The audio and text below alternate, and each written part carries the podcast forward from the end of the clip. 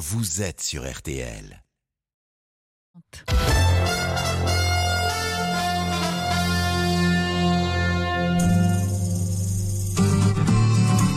Ophélie Meunier, le journal inattendu sur RTL.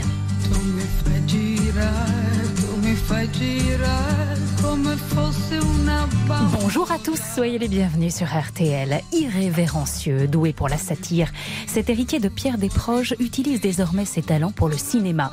On lui doit notamment Monsieur et Madame Adelman ou encore le film à succès La Belle Époque.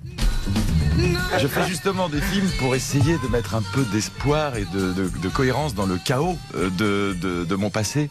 J'essaye de proposer aux gens des cauchemars et des fantasmes que je me fais moi-même. Et par bonheur, je m'aperçois que ces inquiétudes, elles sont parfois un peu universelles. Son nouveau film Mascarade, aussi entre drame et comédie, avec une beauté d'image saisissante et un casting 5 étoiles. Œuvre après œuvre, c'est l'homme qui se dévoile de plus en plus. J'ai écrit ce film pour euh, donner du plaisir aux gens et le plus gros compliment qu'on pourrait me faire, c'est quelqu'un, c'est l'adolescent d'aujourd'hui qui me dirait ah, euh, Votre film euh, m'a donné envie d'aimer, de danser. Nicolas Bedos est l'invité du journal inattendu sur RTL.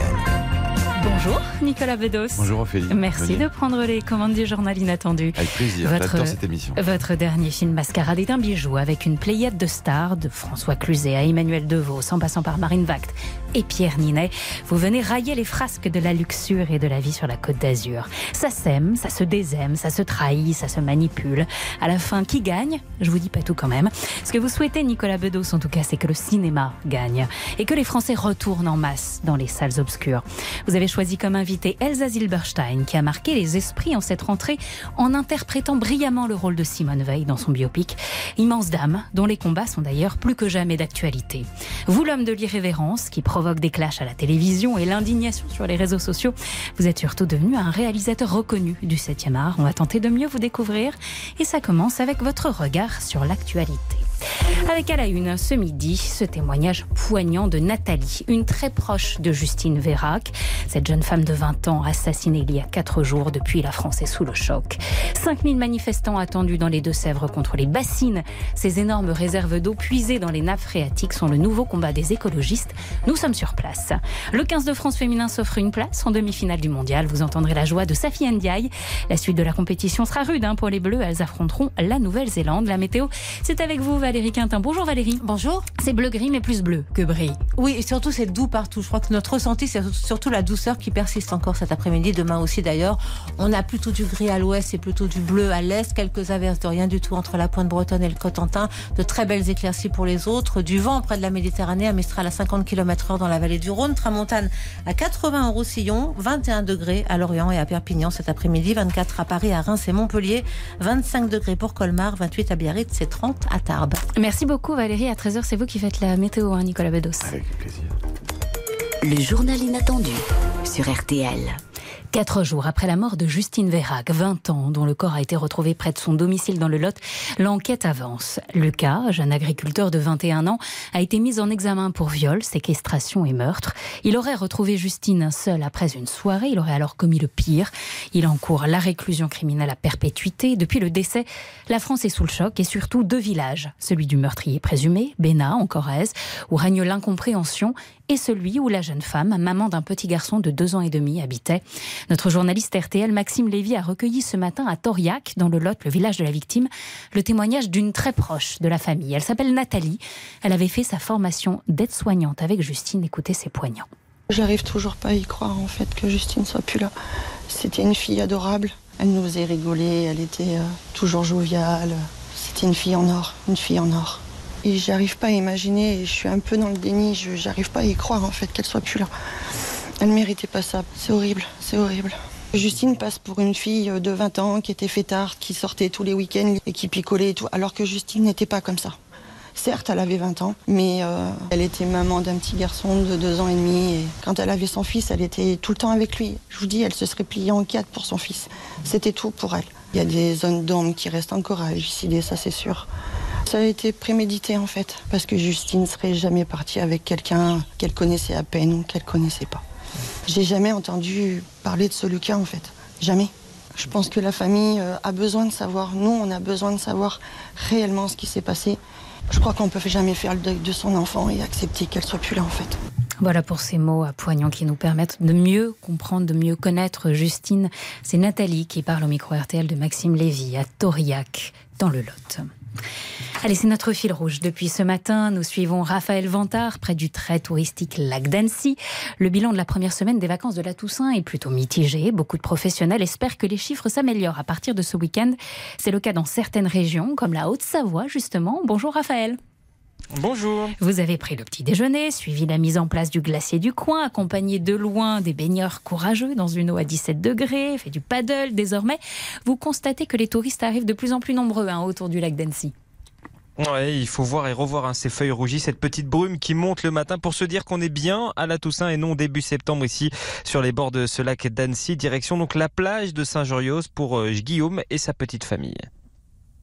Le post-saison euh, au lac d'Annecy, c'est toujours agréable, il y a moins de monde. Euh, c'est l'été indien souvent. Voilà, on rentre très facilement dans l'eau. Hein, les filles, elles sont, elles n'ont pas hésité, elles sont toutes nues dans l'eau déjà.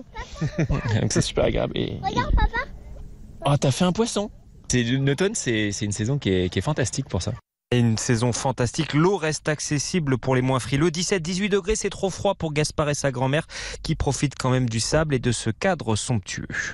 On vient profiter du lac. Nous, on est bourguignons. Les montagnes, l'eau, c'est super. Comment tu t'appelles déjà Gaspard, château, écrasé. T'as écrasé, oui. Et voilà, le château est écrasé, le château de sable au large, les paddles, les canoës, les petits voiliers prennent petit à petit possession des lieux pour une journée presque d'été sur ce lac d'Annecy. Oui, ça fait envie ce décor. Alors la suite du programme, Raphaël? Alors pour moi, il est impossible de passer en Savoie ou Haute-Savoie sans passer par la case fromage. Direction donc le restaurant. J'hésite juste entre la raclette et la fondue. Merci beaucoup Raphaël. Près d'une lac d'Annecy, bon fromage, alors bon appétit. Les, vacances scolaires, c'est un bon moment pour vous, à Nicolas Bedos, surtout vous vous dites que les gens vont aller au cinéma encore plus. les vacances les vacances, c'est pas les vacances du cinéma. Euh, et, c'est vrai que oui, oui, oui, tout ce qui peut faire. Euh... Mais c'est pas juste défendre le cinéma pour défendre le cinéma, parce qu'on réalise des films ou qu'on joue dedans. Euh, parce que bon, alors à ce moment-là, euh, les journalistes vont défendre les médias. non, c'est que c'est que c'est que c'est pas ce que le cinéma, c'est le théâtre, c'est tout ça. C'est vrai que on peut pas dire qu'on ait beaucoup beaucoup encouragé les gens à se retrouver ensemble ces dernières années. Mmh. et tout est fait pour qu'ils pour qu'on reste dans notre individualité et dans la petite crasse de nos opinion personnelle. Et ce qui est magnifique quand on est euh, comme nous, euh, avec euh, tous les acteurs en ce moment de salle en salle dans toute la France, c'est que franchement ça vaut le coup d'y aller. Parce que cette chaleur du partage, elle est, je l'avais moi-même oublié. moi-même, je suis à fond sur Netflix, sur Amazon, sur tout ça. Et le fait là d'aller partager des choses avec les gens, ça nous rappelle que derrière, c'est boire une bière ou un café ou un verre de, de rosé et de parler du film, de la pièce de théâtre, du spectacle de danse. C'est vachement cool d'être ensemble. Et les vacances sont un bon moment pour faire ça. Dans un instant, on retrouve l'équipe de France euh, de rugby féminin euh, qui est qualifiée pour les demi-finales. Ça, c'est une bonne nouvelle. À tout de suite sur RTL. Le journal inattendu. Nicolas Bedos, Ophélie Meunier. Le journal inattendu sur RTL. Avec Nicolas Bedos et Ophélie Meunier. Et la suite de l'actualité, elles sont en demi-finale de la Coupe du Monde de rugby. Le 15 de France féminin a largement battu l'Italie ce matin 39 à 3. Après une première mi-temps poussive, les Bleus ont fini par dominer leurs adversaires pour décrocher cette place hein, dans le carré final. Écoutez la joie de Safi Ndiaye au micro de nos confrères de TF1. On s'est dit toute la semaine qu'il va falloir capitaliser sur nos forces. Notre force, c'est une très bonne conquête et une grosse défense, mais on est capable d'attaquer, on est capable de faire des belles choses. Après, aujourd'hui, le but, c'était la victoire. On sait qu'on y mettra toujours de l'engagement. On a retrouvé ça depuis, l'Angleterre et c'est notre ADN. Avant tout, on est humble et affamé. Une fois qu'on met ça en place, ben voilà ce qui se passe en seconde mi-temps et ça a plutôt bien fonctionné. Humbles et affamées, elles seront en demi-finale. Les Bleus affronteront la Nouvelle-Zélande.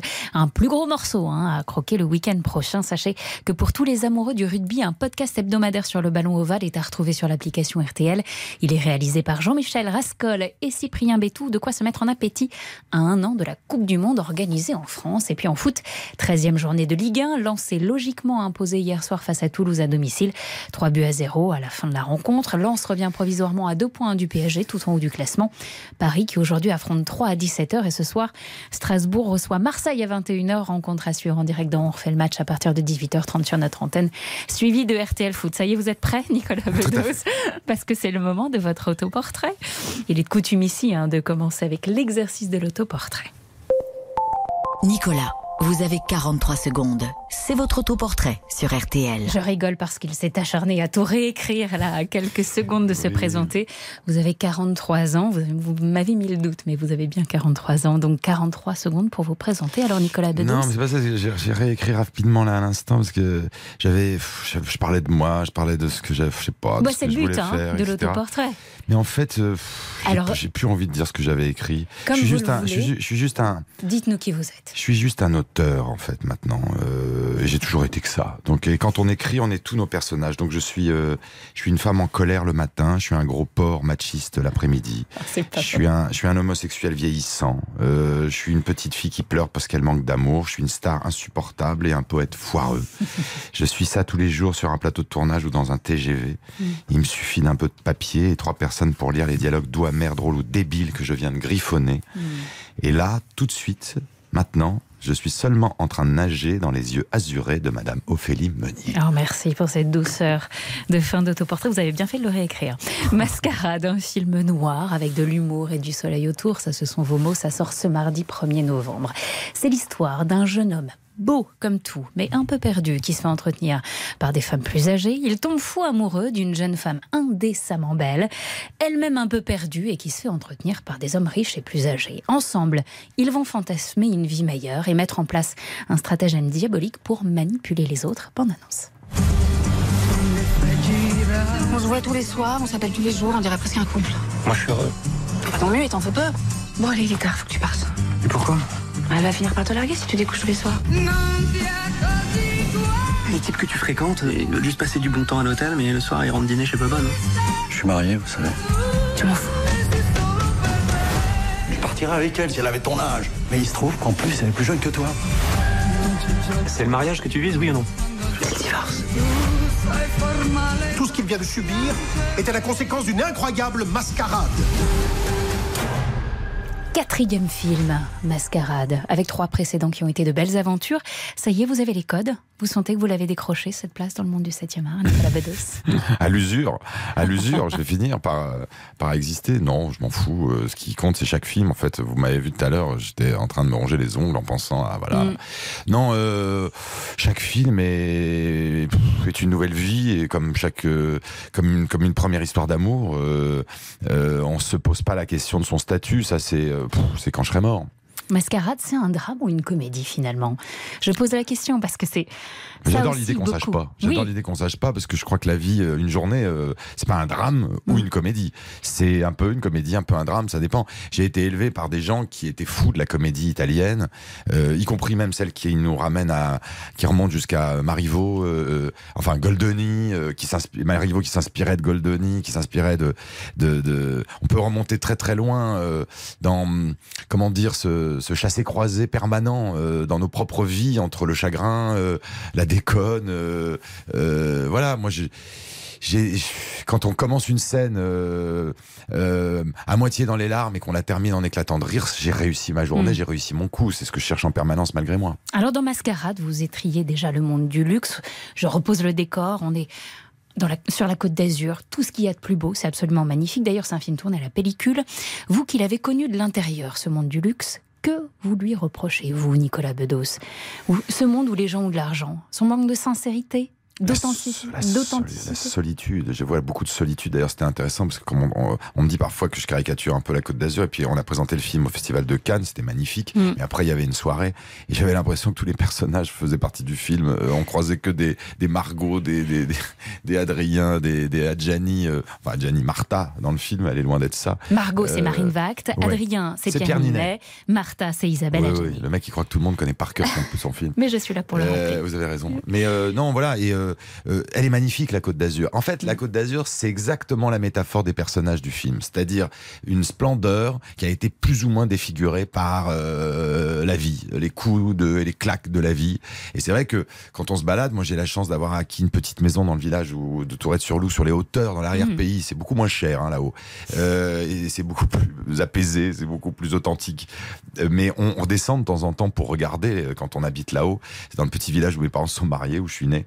Et Et, euh, et c'est vrai que même les gens de la Côte d'Azur le disent. Hein, euh, on peut passer d'une plage, d'une crique absolument dingue qui nous rappelle Fitzgerald, qui nous rappelle Sagan, qui nous rappelle Picasso, parce que ça a été une grande terre de création artistique, à euh, toutes ces constructions, ces baraquements, ces spéculations immobilières, euh, ces, ces, ces bimbos, ces cougars, tous ces gens qui, qui se cherchent des noises, qui veulent absolument se faire inviter les uns chez les autres, juste dans le but de peut-être connaître un tel qui va leur permettre d'avoir une piscine plus grande. Il y a tout ça sur la Tout Côte ça, on le retrouve étrié avec finesse hein, dans Mascarade. Vous étriez aussi un peu les rapports amoureux. Quelques scènes clin d'œil, par exemple, sur euh, notre utilisation du téléphone portable. hein. Ancre le film bien dans notre époque, je trouve. Vous avez eu envie avec Mascarade de dénoncer l'évolution des relations entre les personnes, que ce soit jeune avec jeune ou jeune avec vieux. Vous savez, on me dit parfois, mais c'est votre vision de l'amour. Je dis, mais non, c'est aussi un exercice de style. Oui, parce que c'est assez sévère, hein, C'est- faut le oui, dire. bah oui, mais enfin, j'ai fait la belle époque qui était beaucoup plus tendre. Oui. Euh, Mascarade, c'est la version plus, je dirais, rock'n'roll euh, de nos Mais est-ce que vous trouvez qu'aujourd'hui, on a des rapports moins romantiques qu'avant? Notamment quand on, quand on se séduit. C'est un film sur, la, sur, les, sur le moment, là. Et c'est vrai qu'il y a d'abord un divertissement au premier plan, et derrière, au second plan, comme dans, toutes les, les- dans tous les romans que j'adore, eh ben, il y a quand même la photographie d'une époque. C'est ça. Et c'est aussi mon regard sur la guerre des sexes, la guerre générationnelle, euh, des femmes incomprises, en colère, parfois même euh, euh, potentiellement, je dirais, diaboliques. mais les hommes sont tout aussi veulent, tout aussi lâches. C'est vrai que on vient de traverser euh, quelques années euh, qui nous mettent pas en famille, qui nous mettent pas en harmonie, qui, qui où on s'oppose beaucoup, beaucoup les uns aux autres. Euh, moi, je dis pas je suis d'accord avec ça, je suis pas d'accord avec ça. Euh, je ne pose pas mon, mon avis. euh, les gens s'en foutent et ils ont bien raison. En revanche, ce qui est formidable, c'est qu'on présente le film en ce moment dans toute la France et qu'à la fin, il y a des débats. Les gens continuent à parler du film après. Ils nous, a- ils m'arrêtent devant la, quand je quand je suis à la sortie du cinéma, où ils arrêtent Pierre Ninet, ils arrêtent Marine Vague pour leur dire ce qu'ils en pensent. Certains disent, elle a raison, euh, Marine Vague, qui est très très en colère, qui est dans une revanche, c'est aussi un revenge euh, movie. Euh, euh, D'autres dire ah non elle va trop loin. J'adore ce débat parce qu'il est dans ma tête en fait. Je suis exactement aussi paumé que le film. Vous faites un sacré portrait des hommes hein, aussi. Alors, juste cette petite phrase de Margot, Marine Vact, jeune femme qui, je le rappelle, se sert des hommes hein, dans le film. Elle dit un moment à Pierre Ninet Type rien, c'est génétique. À partir d'un certain âge, les hommes, vous êtes tous des enculés. Je, je cite votre film, hein, je, je Bah, le précise. Comme je le disais un peu C'est dans mon génétique. portrait, quand j'écris ça, je le C'est pense. génétique. C'est Non. c'est sévère. Non, comme tout ce qui est proféré en ce moment d'ailleurs, et vous passez votre temps, euh, pas vous, mais bon, euh, sur les ondes, à euh, relayer euh, les propos de Sandrine Rousseau, des uns et des autres, comme tout ce qui est trop, ce qui est excessif, c'est toujours un peu con.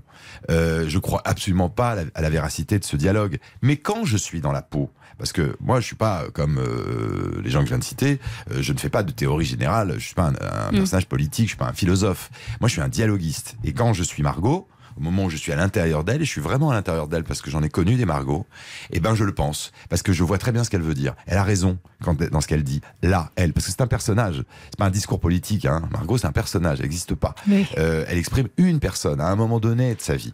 Et quand elle dit ça, elle parle de son beau-père euh, qui a lâché euh, sa mère. Elle parle des ex euh, qui lui ont foutu la vie en l'air et qui l'ont même frappé. Mm.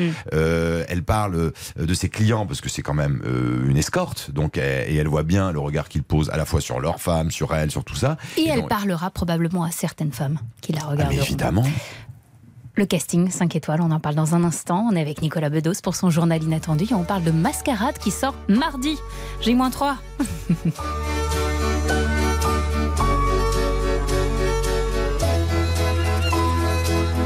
Le journal inattendu de Nicolas Bedos avec Ophélie Meunier sur RTL. RTL.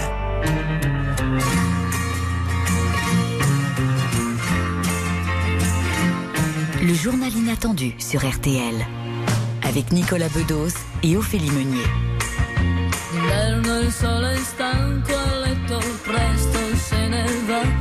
Mascarade, c'est votre nouveau film qui sort mardi. On est dans le décor sublime de la Côte d'Azur. Un gigolo et une escorte tombent amoureux et ils vont essayer de manipuler ceux qui sont autour d'eux pour vivre leur vie rêvée. Finalement, les trahisons inattendues vont s'enchaîner.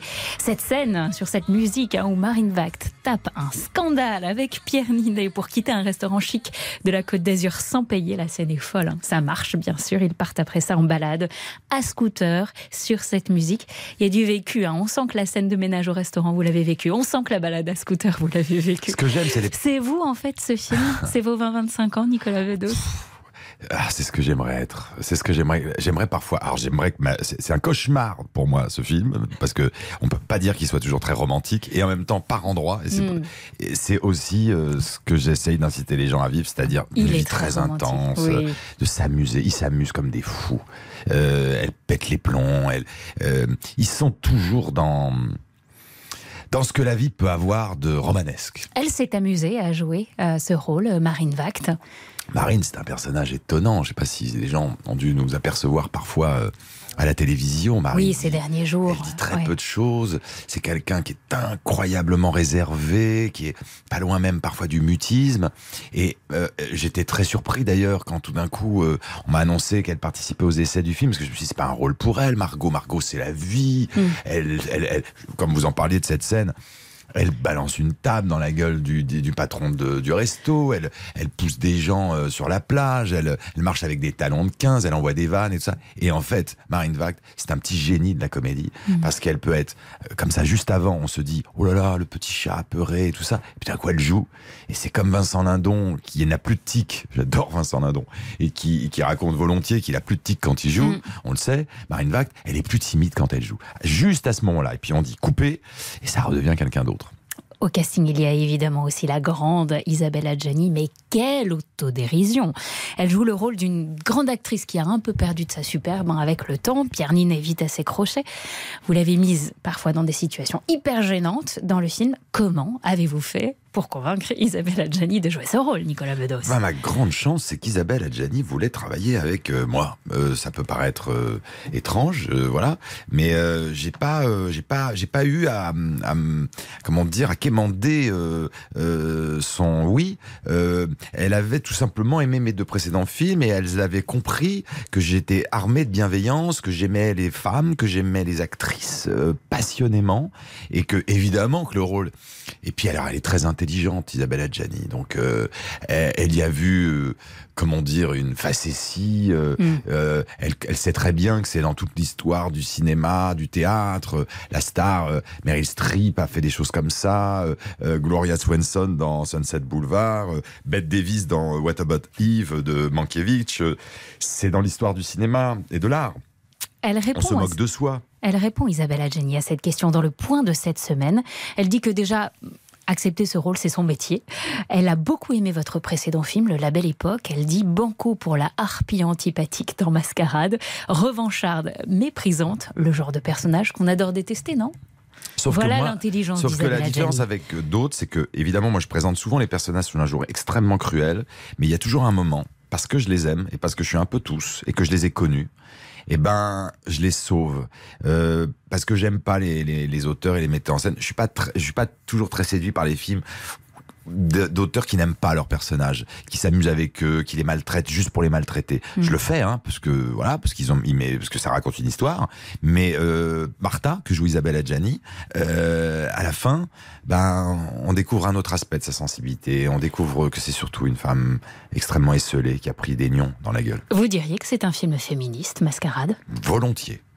Volontiers, mais comme plein de féministes, comme plein de femmes autour de moi. Je vis entouré de femmes. Il se trouve que voilà, euh, j'ai une sœur, j'ai une mère, euh, j'ai une compagne, euh, j'ai des j'ai des copines. Je j'ai sur mes plateaux, il y a majoritairement des femmes. Euh, ma monteuse avec qui je m'enferme pendant des mois tous les ans est une Mm. femme, assistée d'une femme. Et la plupart des féministes qui qui m'entourent euh, se posent aussi des questions sur la façon d'exprimer le féminisme aujourd'hui. Mm, absolument. Euh, et donc le film pose des questions. On peut être féministe et se dire est-ce que ça oui, est-ce que ça non, est-ce que c'est bien dit, est-ce que c'est pas contre-productif, est-ce que c'est pas injuste? Euh, Et en même temps ah oui, mais quand même ça vaut quand même le coup. Je me pose des questions. Et on sent l'influence des comédies italiennes dont vous parliez tout à l'heure des années 70, avec des textes et des scènes bien d'aujourd'hui. Ça s'appelle Mascarade et ça sort mardi. Et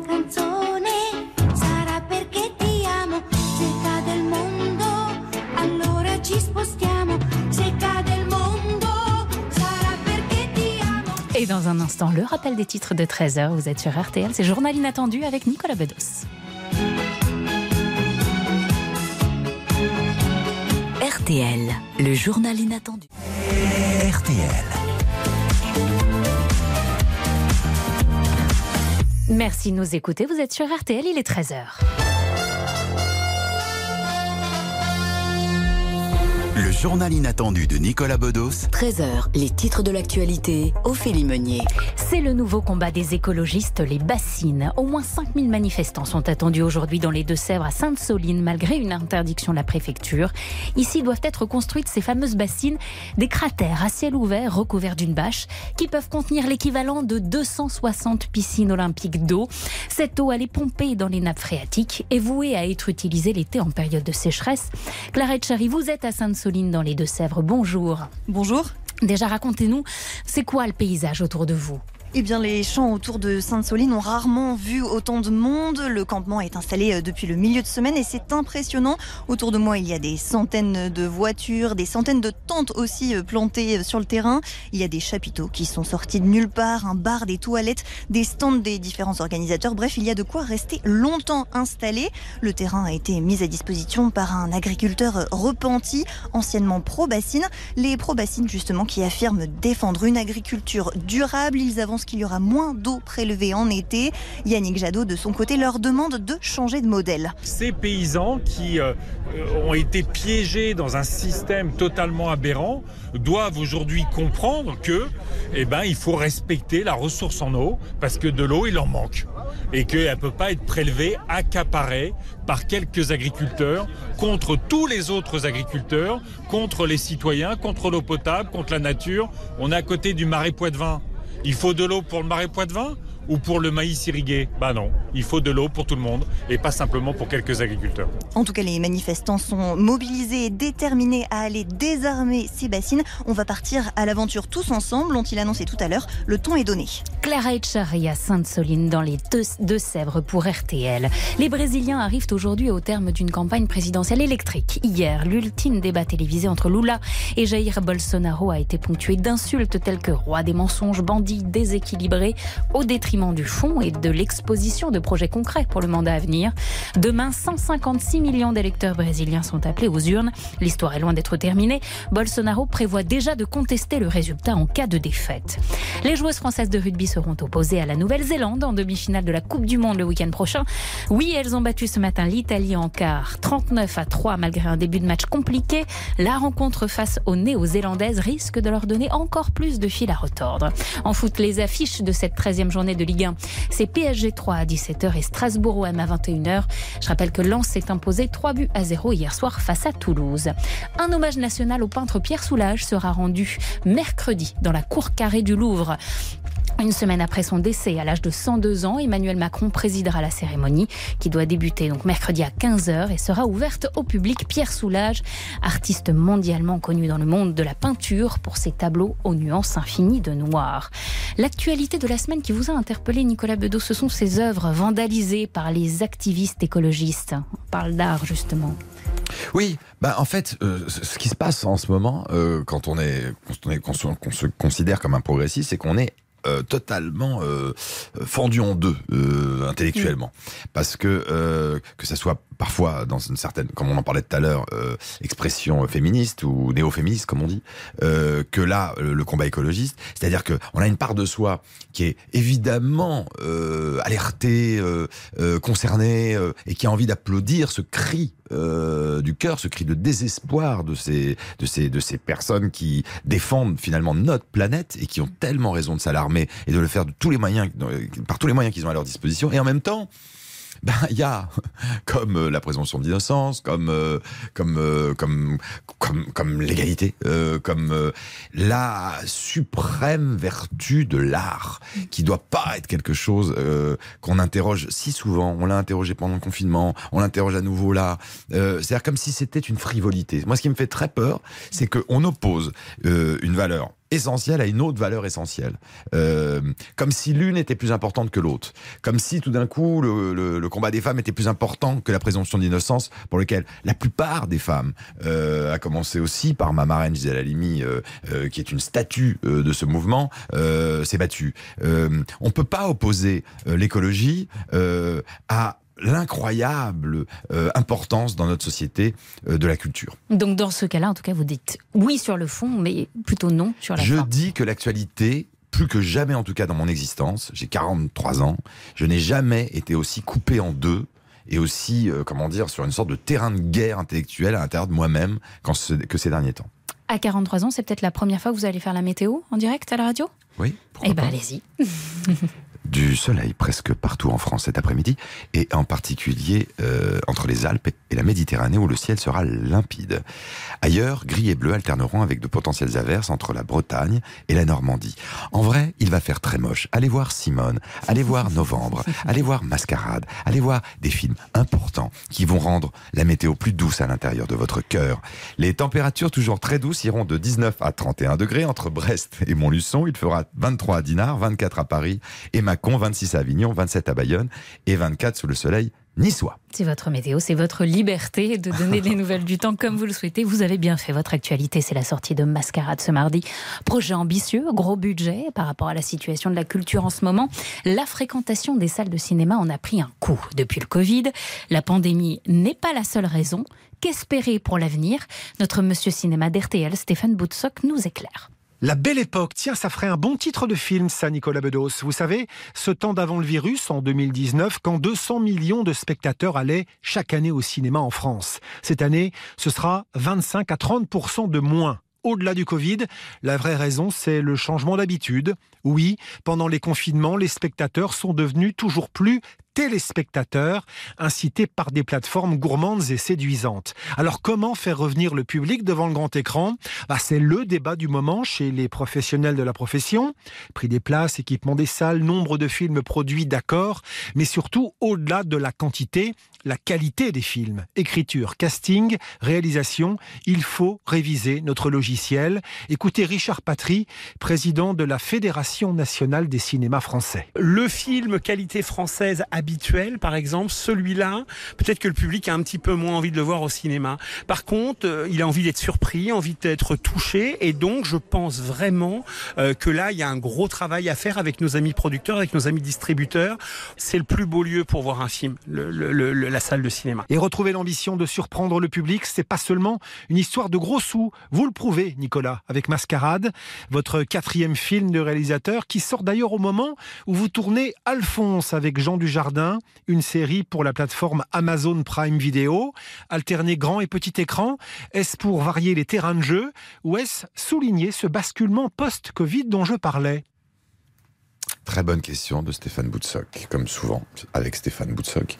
Euh, ben, C'est-à-dire que, on- à la fois, euh, euh, on peut méditer parce qu'encore une fois, c'est pas c'est pas un truc par rapport à une sorte de, de gratification personnelle ou de défendre ma chapelle, etc. C'est que euh, je crois vraiment aux vertus du partage collectif culturel. Je crois vraiment Mm. euh, que ça crée des souvenirs beaucoup plus inoubliables. Euh, mais en même temps, je ne peux pas, euh, euh, comment dire, fermer la porte à, à tout un pan euh, de liberté à venir. C'est votre Euh, travail, c'est une les- industrie qui est faite comme ça et aujourd'hui. voilà. Ouais. Et quand euh, Amazon me euh, propose euh, d'être totalement libre sur une série qui est une sorte de long film. Euh, j'ai toujours aimé les séries, mais c'est un autre exercice. Mm. Euh, et je pense que le gouvernement, euh, euh, les institutions, euh, tout le monde devrait vouloir défendre cette cohabitation encore possible, en tout cas prolonger cette cohabitation Justement. entre nos petits écrans et nos grands écrans. Une campagne souhaitée par la ministre de la Culture a été lancée cette semaine. Elle s'appelle On a tous une bonne raison d'aller au cinéma. Alors voilà, Elle, elle aurait dû prendre des scénaristes pour l'écrire cette campagne. voilà quelques raisons. Je ne ne prête pas de jugement, pour voir tous les films en grand et en parler, pour occuper les enfants, pour pleurer dans le noir, pour pécho, pour éviter de passer deux heures avec sa belle-mère. Voilà quelques bonnes raisons d'aller au cinéma. Oui, mais il y a un petit côté. Blague à part, euh, vous, Nicolas Bedos. ouais, et puis pour manger des pop-corn, et puis pour. C'est euh, quoi votre bonne raison Oh là là, vous êtes euh, moyennement convaincu par cette campagne, j'ai l'impression. Oui, parce qu'elle a quelque chose. D'un coup, on a l'impression de pleurnicher, et de dire, oh, je sais pas, c'est pas les bonnes raisons. Non, les bonnes raisons, elles sont plus poétiques, elles sont plus profondes, elles sont plus, elles sont plus graves que ça. C'est, euh, ils le savent, les gens qui m'écoutent, euh, ce qu'ils ont vécu euh, dans des salles obscures. Moi, je, je, je ne peux que, je ne peux que défendre ça parce que c'est les premiers grands émois de ma vie. Euh, euh, que fait-on euh, de, de ces souvenirs de, de nous, hommes, femmes, en train de, de se rouler des patins dans une salle obscure Bah, de pour chercher, pécho, c'est exactement chercher- ce que ça veut dire. De chercher une main. Oui, pour pécho, mais, mais pas seulement. De, de, des débats qui suivent, de, de cette façon d'approfondir l'expérience qu'on vient de vivre. Voilà une très bonne raison d'aller au cinéma. Elle est entrée dans ce studio. Elle s'appelle Elsa Zilberstein. C'est l'invité que vous avez Ah choisi, oui. Nicolas Bedos, pour votre journal inattendu. Bonjour Elsa Bonjour, Zilberstein. Bienvenue. Merci. Dans un instant, on continue à parler cinéma et surtout Simone Veil, ce magnifique biopic qui cartonne. Mhm. Ouais, ouais. On tient à le dire. Voilà. C'est de bonne augure pour mardi, on l'espère. À tout de suite sur RTL. Le journal inattendu de Nicolas Bedos Avec Ophélie Meunier sur. RTL.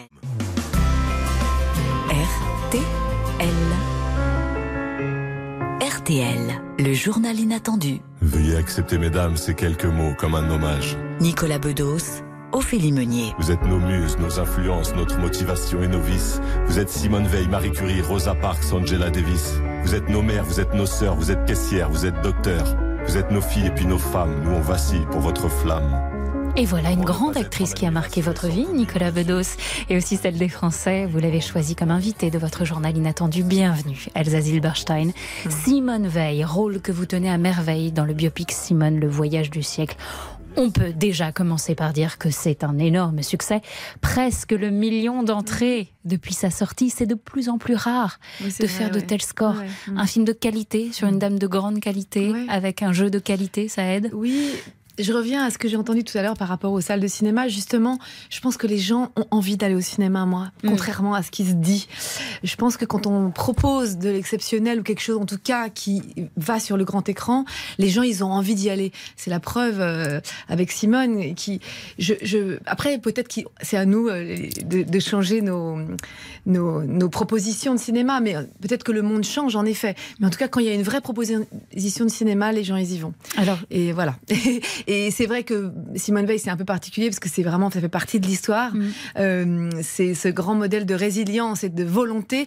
Je dis juste une chose incroyable, c'est que je reçois tellement de lettres de petites filles, de jeunes filles de 14 ans, 15 ans, qui me disent ça m'a donné la foi et ça me donne de l'espoir. Donc Ah. ça, c'est magique. Voilà. Justement, est-ce que vous saviez que Simone est l'un des films les plus vus en sortie scolaire depuis la rentrée? Je sais parce qu'il y a des professeurs qui m'écrivent en me disant j'emmène ma classe de seconde et il y a beaucoup de sorties scolaires qui seront après les vacances encore donc je, je crois que ça va faire euh, sa route. ouais. Je sais, Nicolas Bedos, vous avez très envie de nous parler d'Elsa en tant que femme et en tant qu'actrice, mais attendez, juste pour ceux qui n'ont pas encore vu le film, extrait de la bande-annonce de Simone. Nous sommes faits de ce qui nous a précédés. Vos papiers. Et pour partie, nous engageons l'avenir. Pourquoi il m'attaque comme ça? Il ne supporte pas ce que tu représentes. Comment ne pas être conscient de la nécessité de nous unir pour nous épauler les uns les autres et résister ainsi à tout retour du totalitarisme? L'espoir, Je félicite Madame Veil pour son élection. c'est dans l'Europe que je le place.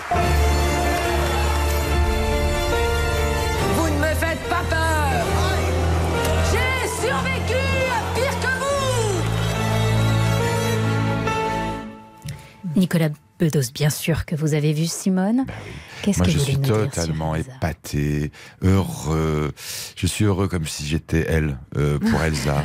Parce que quand on aime les gens et quand on sait, euh, en plus, au-delà de sa prestation époustouflante dans le film, quand on sait ce qu'elle s'est battue, euh, euh, j'ai envie de dire toute sa vie, euh, pour euh, exprimer sa passion de ce métier d'actrice, euh, qu'elle s'est battue pour monter ce projet, euh, qu'on l'a vu, euh, nous qui avons la chance d'être auprès d'elle souvent, moi ça m'émeut euh, Oui, très mais, fort. euh, mais qu'est-ce qui. Je sens que les larmes montent. Je, non, mais je- parce que j'adore je cette le femme, vois, parce que c'est un personnage brille. important de ma vie, parce que parce que je l'ai vu se poser des questions, je l'ai vu traverser des doutes. Vous relâchez là, hein vous la Non. voyez, vous voyez que ça a marché. Et je suis heureux pour elle, oui, parce qu'elle le mérite. Elle le On mérite artistiquement et elle le mérite humainement aussi.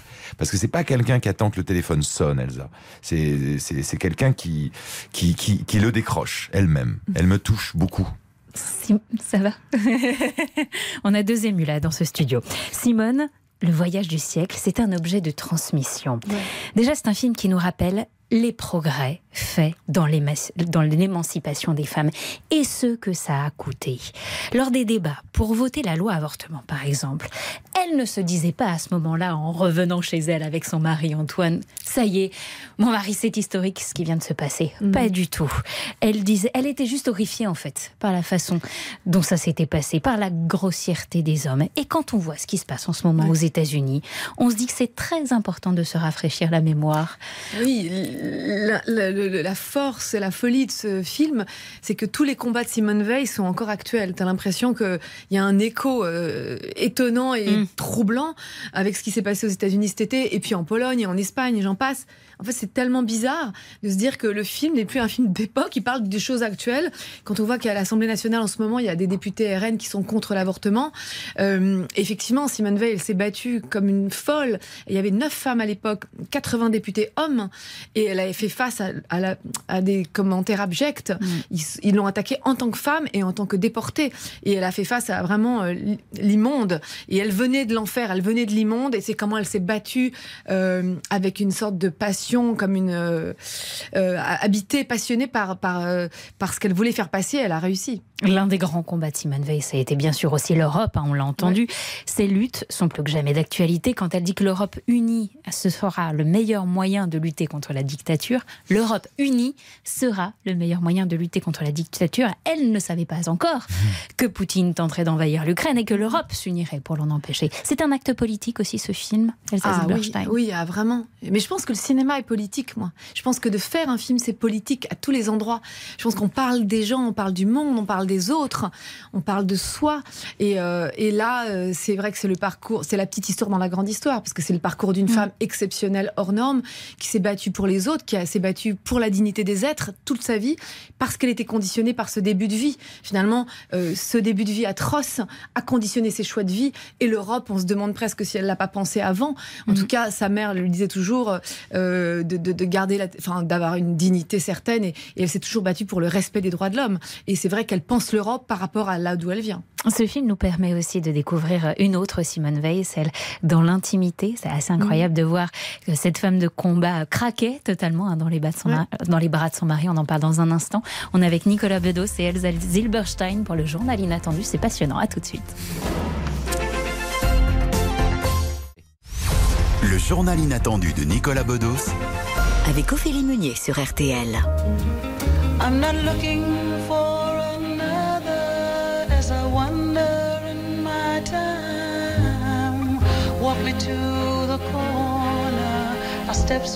C'est un choix musicaux, Nicolas Bedos, pour votre Ah, moi, je suis complètement euh, sous le charme de Roberta Flack. J'écoute ça quasiment tous les jours. J'écris en écoutant ça sur un scooter. euh, c'est. T'écris Ouais. sur un scooter. J'écris, je, re- je réfléchis avant d'écrire. Contrairement à d'autres scénaristes, je réfléchis avant d'écrire. Alors, alors justement, Elsa Zilberstein, comment il travaille, Nicolas Non, mais lui, c'est un génie. J'ai pas de mots. C'est, on se connaît depuis très, très, très, très longtemps, Nicolas. Ouais. C'est la plume euh, magique. euh, c'est des débuts de pièces euh, sur des cahiers inabout- inachevés. C'est sur des serviettes en papier, des débuts de scénario, des débuts de dialogue. C'est, j'ai rarement vu quelqu'un qui écrivait comme ça. C'est, c'est en lui, c'est un espèce d'artiste plein qui joue du piano comme personne et qui est un grand, grand, grand cinéaste que j'ai découvert euh, après. Mais je supputais ça. En fait, pour moi, les cinéastes, ils savent regarder les êtres. Et il a Mm. toujours eu cette extrême sensibilité et ce regard acerbe et brillant et tellement perçant sur les êtres. Et donc, c'est pour ça qu'il fait des grands films. Et ça donne des films comme euh, Mascarade avec. Honnêtement, deux visions de l'amour totalement opposées entre Mascarade d'un côté et Simone de l'autre. Simone et Antoine Veil. C'est Oui, vraiment oui, oui. un couple qui s'aime incroyablement, qui se porte, qui se tient, qui traverse euh, vraiment les difficultés. Et au Oui. final, ils sont unis jusqu'au bout. Mascarade, on est. Vous l'avez pas encore vu, Elsa, non, mais, mais j'ai hâte d'aller pas le autant voir mardi. Je vais aller le voir. Je vais courir le voir. On décrit pas les mêmes personnages, on décrit pas la même région. pareil, ouais, ouais. euh, c'est pas exactement la même sociologie. Euh, mais je pense que voilà, c'est, il faut justement ce que disait Elsa tout à l'heure est très juste. En tout cas, d'une manière ou d'une autre, que ce soit par la, par, par la, la- la commémoration, le rappel euh, et l'actualité euh, d'un film historique comme, euh, comme Simone, euh, ou que ce soit par la catharsis que, que Mm. j'espère provoquer justement chez le spectateur qui va beaucoup s'amuser à regarder toutes ces saloperies, ces, ces, ces mesquineries, ces rapports de cupidité, tout en se disant mon Dieu, faut pas aimer comme ça, faut pas vivre comme ça. C'est deux façons de faire de l'art. Euh, Simone est un film, je dirais, exemple, modèle. Euh, Mascarade fait le travail de plein de romans aussi et de tableaux que j'adore et qui est un effet non miroir, c'est-à-dire critique, satire. Euh, Il y a euh, Molière d'un côté, euh, il y a, euh, je sais pas, Victor Hugo de l'autre. Euh, moi, je suis dans une démarche qui s'inscrit finalement dans dans les origines de notre métier, euh, Aristophane, euh, euh, Goldoni, que je citais tout à l'heure, c'est-à-dire ceux qui nous rendent meilleurs en nous montrant ce qu'il ne faut pas devenir. Zilberstein, Ouais. ce film, hein, Simone, c'est votre projet. hein. Au Mhm. départ, c'est vous qui l'avez initié. Euh, vous avez beaucoup travaillé pour devenir Simone. Vous en avez parlé. euh, vous l'avez beaucoup regardé. Vous avez été coachée. Simone Veil, jeune fille, est jouée par Rebecca Marder. C'est vous aussi qui l'avez choisie. Elle était Non, non, non, sensible à l'histoire de, de C'est le film Simone d'Olivier. Dahan. C'est Olivier Dahan qui après, voilà, une A fois, fait que casting, une fois que j'avais choisi Olivier et que j'avais été vers Olivier Dahan, c'est son film et je l'ai laissé faire son film, le film qu'il voulait. Voilà. Et, euh, et elle était sensible, Rebecca- Marder, au- au- à l'histoire de Simone Veil. J'imagine. je, je pense, je ne peux pas parler pour elle, mais bien sûr, bien sûr qu'elle l'était, évidemment, évidemment. Et après, c'est, Olivier qui a écrit ce scénario extraordinaire. C'est vrai Mhm. qu'il a mélangé les époques comme ça, comme il. Comme il avait fait un peu dans la môme, il sait faire ça comme personne, Mhm. vraiment, il, il est incroyable. Et c'est vrai que l'émotion, euh, le passage comme ça d'une époque à l'autre, de finalement cette femme qui écrit ses mémoires et, et qui a sa vie d'avant qui ressonne dans sa tête, qui vient euh, au rendez-vous et qui vient la hanter, puisque les gens qui sont sortis de la, de- de- des camps euh, disent qu'ils sont toujours dans les camps. Donc une partie d'elle est quand même presque morte. Et comment elle va justement faire face à l'adversité et à la, à la violence du monde et se battre avec une sorte de foi. Et ce qui est beau, c'est que c'est une, une femme qui, a, qui avait une, un optimisme sur la nature humaine extraordinaire. Voilà. C'est une magnifique leçon d'humanité, Ouais, c'est ce que j'allais dire. Ouais. Parce qu'elle a eu le courage de révéler aux Français qui elle était vraiment, cette jeune fille juive déportée qui a vécu l'horreur à Auschwitz. Et c'était tabou hein, à l'époque. On le, On le- en par- ils en parlaient pas. hein, on le euh, redécouvre très bien dans le film. Ensuite, elle sera la personnalité préférée des Français pendant, Pendant 25, 25 ans, ouais, ouais, Donc ça, c'est une belle leçon d'humanité. Oui, oui, oui, oui, oui. Et puis, euh, oui, et puis finalement, quand elle se met à dire qui elle est, en 74, elle devient ministre de la Santé. Elle fait une émission très regardée où elle explique d'où elle vient et elle devient la personnalité préférée des Français. Mm. Vous restez avec nous, Elsa Zilberstein, sur euh, Jeanne Chéral, Cheval de Feu. Deux, trois questions. On ouvre euh, votre journal intime pour essayer d'un peu mieux vous connaître. Des anecdotes, des choix de vie qui peuvent en dire long sur vous. Questions simples. Réponse courte et vous répondez si vous le souhaitez. Un moment hyper gênant en tournage ou sur un plateau. Vous vous adressez à moi. Oui, à vous, Nicolas Bedos. Un moment hyper gênant? Euh, Ben justement, euh, ce- ce que cette chanson devait d'ailleurs nourrir comme scène. Euh, j'avais, j'étais très, euh, j'étais très angoissé par le tournage de la scène avec Isabelle euh, Adjani, Oui. euh, qui fait l'amour avec Pierre Ninet et Pierre Ninet lance un vieux film Un vieux film et la derrière jeune. pour se- pour Ouais. s'exciter. C'est une scène que j'assume totalement parce que je la trouve comme voilà. euh, la Mais assez terrible pour Isabelle. Oui, mais elle parle de la, du désir, de la difficulté du désir, du temps qui passe. Elle se coltine. Le cinéma, l'art doit se coltiner des moments extrêmement cruels de la vie et de l'existence. Sinon, euh, quoi On va mettre un mouchoir sur tout ce qui n'est pas joyeux et tout ce qui n'est pas beau. Mais j'avais peur qu'Isabelle, que j'adore, puisse y voir une forme de perversité de ma part ou quelque chose de, vex, de, de moqueur ou quelque chose voilà de trop parce que c'est et heureusement elle me connaît et elle a joué ça à fond elle s'en est amusée et euh, Jeanne Chéral devait couvrir cette scène ça s'est fait Mm. autrement et puis à côté de ça je trouve que Jeanne Chéral est une auteure-compositrice absolument euh, épatante Mascarade est un roman au départ. Vous dites que vous êtes devenu dramaturge parce que vous êtes un écrivain raté, c'est vous qui le dites. hein. Plusieurs de vos films sont en fait des romans inachevés. Vous êtes résigné ou un jour vous allez le pondre, ce bouquin rêvé, Nicolas je sais pas ce qu'il vaudra mais je vais finir par y arriver Vous Euh, en tenez tout- Euh, ah oui Vous tenez Elsa, elle le sait. euh, Ah, euh, c'est vraiment deux passions totalement parallèles que je mélange euh, volontiers. D'ailleurs, elles se mélangent tellement que La Belle Époque, c'est un roman inachevé qui m'a servi de base à écrire un film que vous connaissez peut-être et, et Mascarade également. Je passe par là et en fait, finalement, cette ce ratage devient une bonne nouvelle parce que ça me un matériau où je suis, j'ai pu développer les personnages sur des dizaines de pages. J'ai pu explorer un peu le passé de chacun, maîtriser mes intrigues. Donc après, quand je passe à l'écriture scénaristique, euh, j'ai bossé. Mais Nicolas Bedos, merci, Merci d'avoir été le rédacteur en chef du journal Inattendu aujourd'hui. Mascarade, votre quatrième film avec Marine Vact, Pierre Ninet, François Cluzet, Isabelle Adjani, Emmanuel Magnifique Devos. François Cluzet. Ça sort mardi au cinéma. Tout de suite, Laurent Deutsch vous fait entrer dans l'histoire numéro consacrée à Dracula. La semaine prochaine, c'est Anaïs Bouton qui sera avec vous. Elle reçoit le chef Guy Savoie. Merci pour votre fidélité. Merci Elsa Zilberstein. Merci. Allez voir Simone Et aussi. bravo Elsa. Oh, et bravo Nicolas, je sais que Mascarade doit être merveilleux. J'ai hâte d'y aller en tout cas. Rendez-vous En tout cas, c'est du cinéma, je pense. Voilà. Excellent week-end à tous sur RTL.